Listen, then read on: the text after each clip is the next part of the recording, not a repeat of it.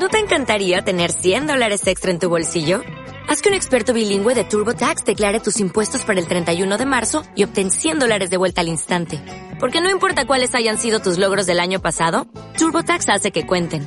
Obtén 100 dólares de vuelta y tus impuestos con 100% de precisión. Solo con Intuit TurboTax. Debes declarar para el 31 de marzo. Crédito solo aplicable al costo de la presentación federal con TurboTax Full Service. Oferta sujeta a cambios o cancelación en cualquier momento. Muy buenas y bienvenidos a Ciencia en Movimiento, el podcast donde aprenderás sobre entrenamiento y adaptación.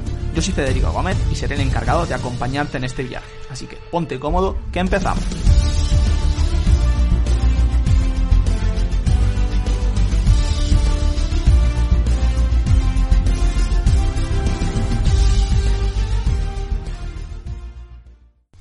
Muy buenas a todos chicos, chicas, ¿qué tal? ¿Cómo estáis? Bienvenido un día más al podcast, episodio número 4 ya. Y antes de comenzar eh, a meternos en materia con, lo que vamos a hablar hoy, me gustaría primero daros las gracias a todos los que estáis ahí, a todos los que me escribís por redes sociales, a todos los que escucháis el podcast. La verdad que hacéis que me, que me sienta muy acompañado y está bastante guay. O sea, estoy muy contento con cómo está yendo el proyecto y vamos a seguir adelante. Y bien, ¿de qué vamos a hablar en este episodio 4? Este episodio 4 vamos a dedicarlo completamente a un tema que es un, hot topic, como se dice, un tema bastante, bastante caliente siempre, que es el tono muscular. El objetivo principal que tengo con este episodio es que entendamos en profundidad qué es el tono muscular, cómo se ha medido, qué definiciones se han manejado y que a partir de esto podamos establecer nuestras conclusiones. Es decir, si es útil seguir utilizándolo en nuestra práctica, si debemos seguir midiéndolo y usándolo como una referencia en la rehabilitación, o por el contrario, hay otros aspectos más importantes y que merecen más atención.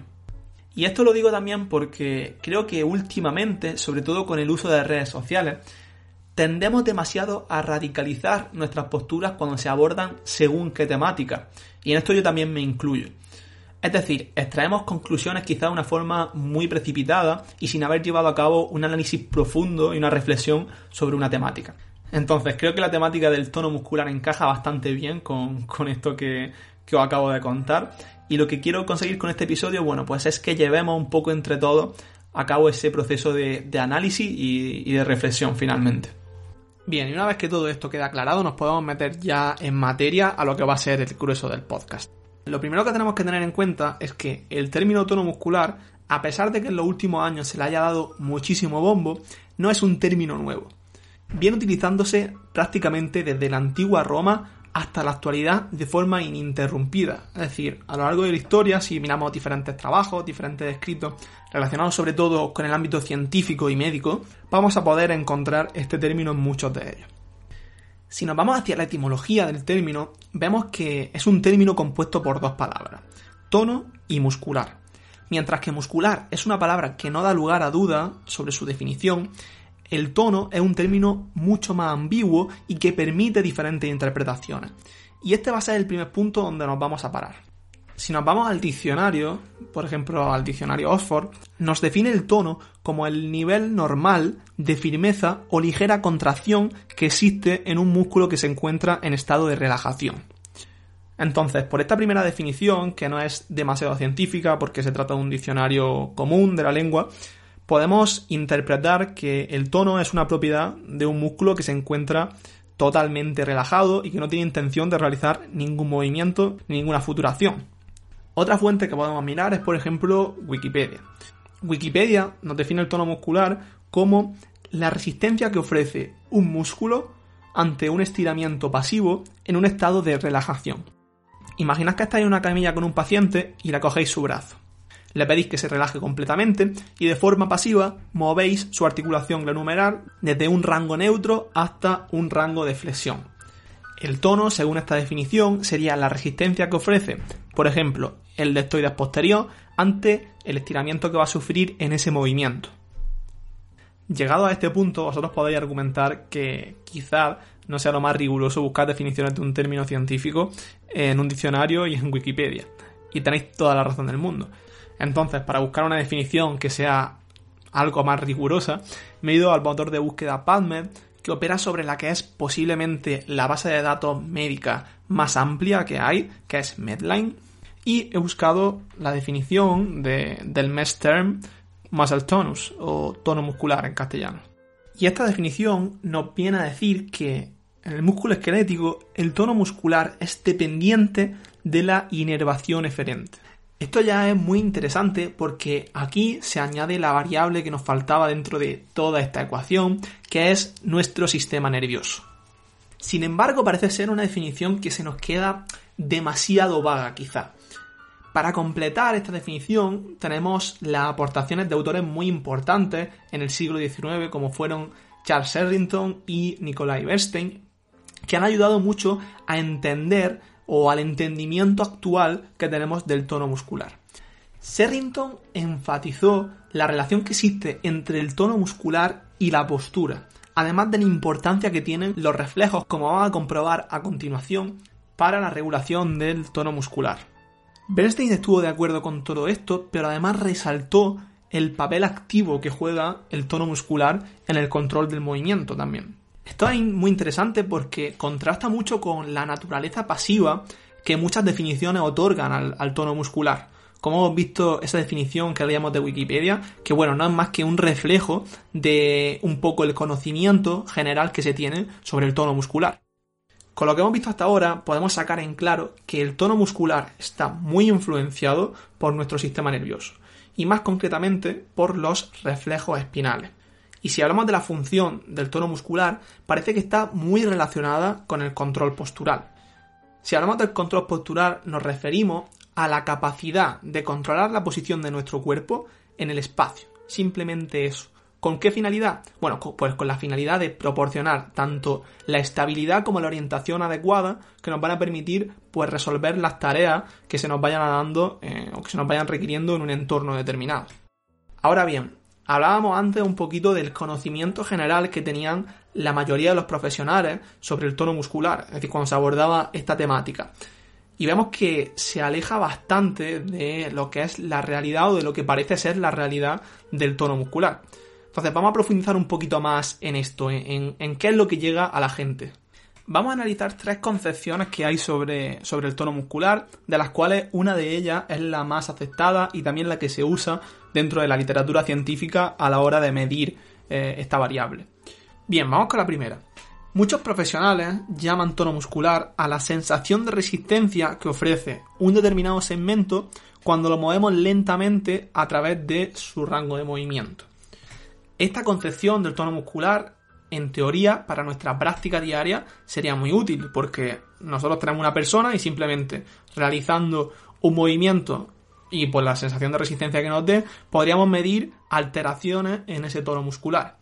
Sin embargo, parece ser que no está muy relacionada, es decir, que no tiene capacidad para analizar el tono muscular porque una gran cantidad de factores pueden estar afectando a la resistencia que nosotros experimentamos cuando hacemos ese movimiento del segmento.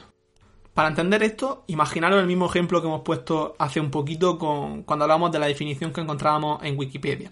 Es decir, imaginad que nosotros tenemos en una camilla tumbada a una persona y le pedimos que se relaje completamente. Y lo que nosotros vamos a hacer va a ser mover pasivamente su articulación glonumeral, su brazo. Imaginad que vamos a hacer movimientos de flexo-extensión. Bien, pues asumiendo que esa persona se encuentra totalmente relajada y que si midiéramos la actividad eléctrica alrededor de la articulación no mostrará grandes desviaciones, tenemos que una gran cantidad de factores pueden estar afectando a la sensación de resistencia que nosotros tenemos cuando, cuando realizamos ese, ese test. La pregunta aquí es clara. ¿Cuáles son los factores que están afectando a esa sensación de resistencia? Pues lo curioso es que muchos de esos factores no están relacionados para nada con nuestro sistema nervioso. Y ya sabemos la importancia que tiene nuestro sistema nervioso cuando hablamos del tono muscular. Por ejemplo, las propias propiedades mecánicas de, los tejidos, el stiffness, la velocidad a la que nosotros realizamos la deformación. Sabemos que los tejidos responden a propiedades viscoelásticas, es decir, cuanto, a cuanta más velocidad se aplica la deformación, mayor es la resistencia que van a, a mostrar esos tejidos. Por lo tanto, todos estos factores van a ser los que van a determinar al final mi sensación de resistencia. La segunda concepción de la que quería hablar es aquella en la que tomamos como sinónimo el tono muscular y la rigidez o el stiffness de un tejido. La realidad es que son cosas totalmente diferentes. Y es curioso porque cuando llegamos a la práctica vemos que hay dispositivos, como el que compartí hace poco por, por mi historia en Instagram, que dicen medir el tono muscular simplemente aplicando una fuerza mm, perpendicular, normalmente una fuerza ortogonal, a nuestro músculo o a nuestra piel. Es decir, intentando de deformar ese tejido. A partir de esto recoge una serie de datos sobre la resistencia que ha encontrado en ese tejido y se supone que en función de esto infiere el tono muscular.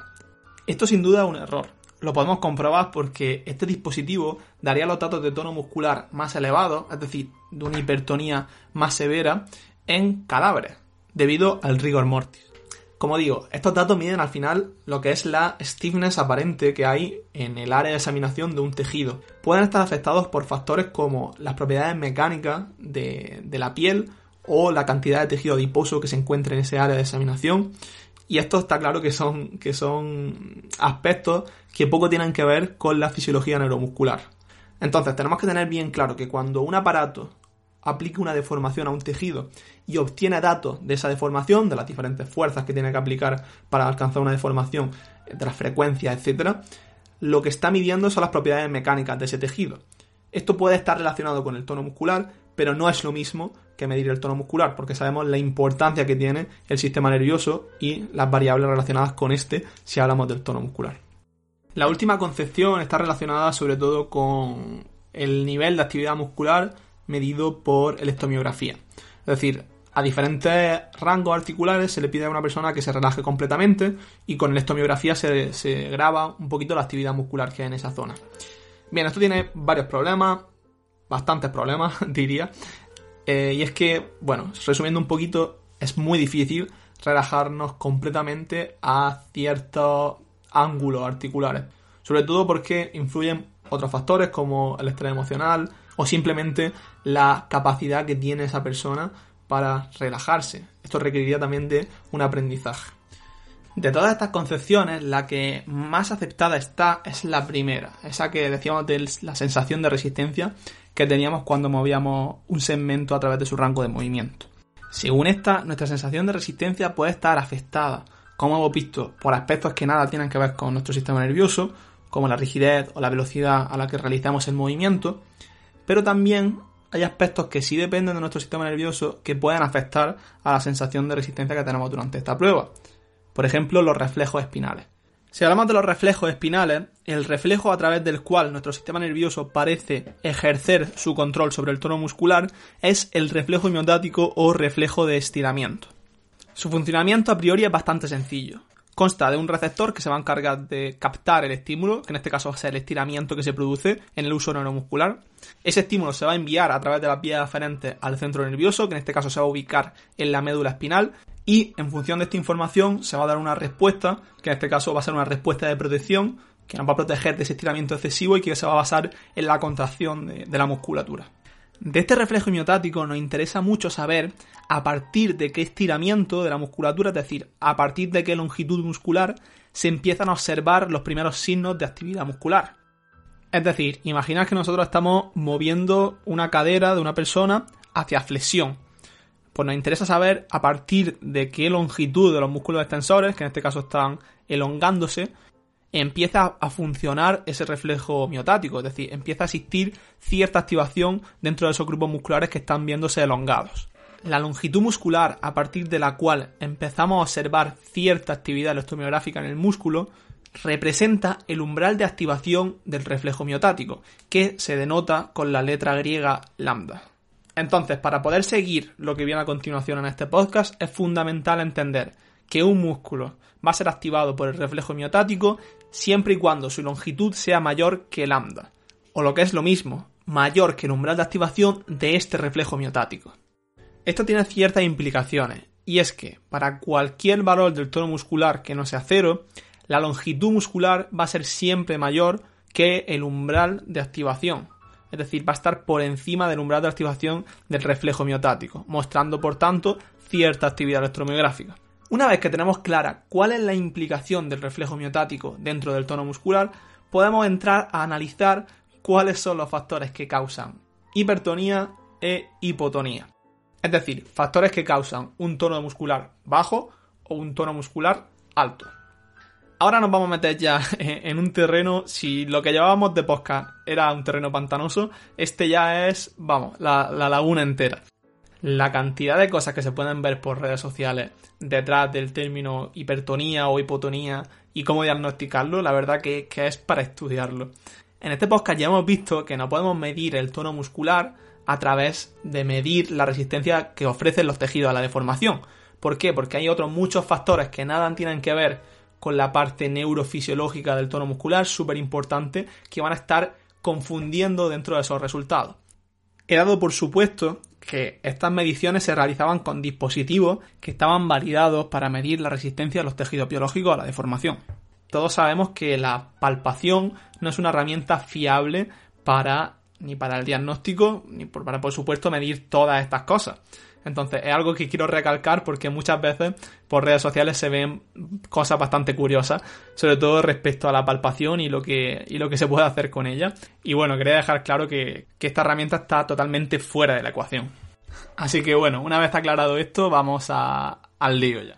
Si llamamos tono muscular a lo que la mayoría de profesionales entienden como tono muscular, es decir, esa sensación de resistencia que ofrece un segmento corporal cuando lo movemos lentamente a través de su rango de movimiento, un gran número de factores puede estar afectando a que nosotros interpretemos que tras esa examinación esa persona tiene un tono muscular bajo. Como ya hemos dicho, estos factores pueden estar no relacionados con variables neurofisiológicas, pero también hay algunos que sí pueden ser dependientes de, de nuestro sistema nervioso. Por ejemplo, el umbral de activación del reflejo miotático. Como hemos visto hace poco, cuando una persona trata de relajarse, la distancia que hay desde la longitud muscular que tiene en relajación hasta el umbral de activación de reflejo miotático puede variar. Para que esta persona sea diagnosticada con una hipotonía muscular, o lo que muchos profesionales llaman hipotonía muscular, esa persona tiene que ser capaz de mover su umbral de activación de reflejo miotático más allá del rango máximo de movimiento de la articulación. Esto no es más que cuando nosotros realizamos, por ejemplo, un movimiento de flexión del hombro, que cuando lleguemos a su máximo rango de movimiento no hayamos alcanzado el umbral de activación de reflejo miotático. Esto puede afectar seriamente a la sensación de resistencia que experimenta el profesional cuando lleva a cabo la examinación. Si la persona a la que estamos realizándole la prueba es capaz de seguir la instrucción de relajarse completamente de una forma precisa, es probable que mueva su umbral de activación de reflejo miotático más allá del rango biomecánico disponible y por lo tanto, a pesar de estar totalmente sana, sea diagnosticada como hipotónica. Aquí estaremos viendo un poquito los factores que dependen de nuestro sistema nervioso y que pueden estar afectando a que una persona sea diagnosticada como hipotónica. Pero ahora vamos a irnos al caso contrario, al caso de la hipertonía. Con la hipertonía nos pasa algo bastante similar a lo que nos pasaba con la hipotonía. Tenemos que también un gran número de factores que no están relacionados con nuestro sistema nervioso pueden estar afectando a la sensación de resistencia experimentada por el profesional. Además sabemos que en pacientes que sufren de espasticidad sí que se han documentado cambios en las propiedades de los tejidos periféricos, como por ejemplo el aumento del stiffness del tejido conectivo. Sin embargo, los casos de hipertonía se han ligado principalmente a problemas con nuestro sistema nervioso central, como aquellos derivados, por ejemplo, de accidentes cerebrovasculares o de lesiones medulares. En estos casos, diferentes factores relacionados con nuestro sistema nervioso central pueden contribuir a la sensación de resistencia que experimenta el examinador. Estos factores los podemos clasificar en tres grupos. El primero de ellos está relacionado con una mayor ganancia del reflejo miotático. El segundo está relacionado con problemas en el control del umbral del reflejo miotático. Este mecanismo se postulaba también como muy importante para la hipotonía y como vemos también puede tener influencia para la hipertonía, pero en este caso funcionando de una forma inversa a la que hemos explicado anteriormente. A la tercera le vamos a prestar menos atención, pero simplemente decir que está relacionada con una insensibilidad al feedback del reflejo miotático. Bien, vamos a centrarnos en las dos primeras en el control del umbral de activación del reflejo miotático y en la ganancia de ese reflejo miotático. Aún no hemos hablado de la ganancia del reflejo miotático, de qué es la ganancia, pero vamos a explicarlo de forma muy sencilla. La ganancia representa la relación que hay entre el aumento de la longitud muscular y el aumento de la activación de ese músculo. Cuanto mayor es la ganancia del reflejo miotático, mayor es el cambio de fuerza muscular que va a resultar de una misma cantidad de estiramiento. En los estudios que realizó la TAS en los años 90 con pacientes que sufrían de espasticidad, se vio el rol que podía jugar la ganancia para esta condición. Lo que se vio fue que al suministrar un fármaco que actuaba sobre el reflejo mono y polisináptico, se modificaban totalmente la sintomatología de esos pacientes que sufrían de espasticidad. Estos resultados sugirieron que para la condición de la espasticidad, la ganancia del reflejo miotático puede jugar un papel importante. Más recientemente, cerca del año 2000, se ha visto que la espasticidad puede ser vista como un problema para situar el umbral de reflejo miotático dentro de los rangos que serían normales. Esto lo que puede llevar es a que esos músculos se activen cuando nosotros no queremos activarlos, es decir, de forma totalmente involuntaria. Todo esto es bastante interesante porque vemos como el estudio de la espasticidad nos puede dar muchísima información sobre el tono muscular y sobre su regulación. Llegado a este punto, creo que es importante recoger un poquito toda esta información y tratar de sacar ya nuestras conclusiones. Ya sabemos un poquito qué es el tono muscular, por qué está influenciado, las diferentes formas que hay de, medirlo o cómo lo han medido. Entonces vamos a intentar concluir un poquito.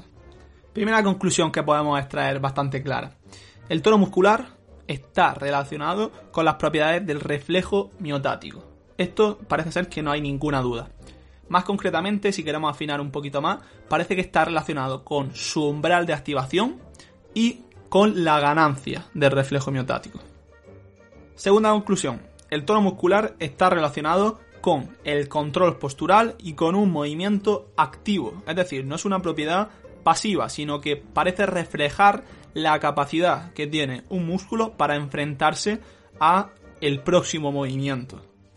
Estas parecen ser las únicas conclusiones prácticamente que se pueden establecer eh, cuando hablamos del tono muscular, porque parece ser que tenemos muchas más dudas y aspectos por conocer que, certezas. Las dudas más grandes se sitúan sobre la utilidad que tiene el estudio del tono muscular para nuestra práctica. Sobre todo porque no hay una herramienta de medida válida y fiable para medir el tono muscular. Entonces, tercera y última conclusión de este episodio número 4 del podcast. El tono muscular no es nada importante para el trabajo con personas sanas, y tampoco parece ser relevante para el trabajo con personas con patología musculoesquelética. Así que bueno chicos, esto ha sido todo por, hoy. Muchísimas gracias por estar ahí. Si tenéis cualquier duda, cualquier inquietud, cualquier cosa, ya sabéis que me podéis encontrar por, redes sociales, por Instagram, en mi página web, federicogomez.es. Cualquier cosa que, necesitéis, pues por ahí me podéis contactar y charlamos. De nuevo, muchísimas gracias por estar ahí y nos vemos en el siguiente. Un abrazo.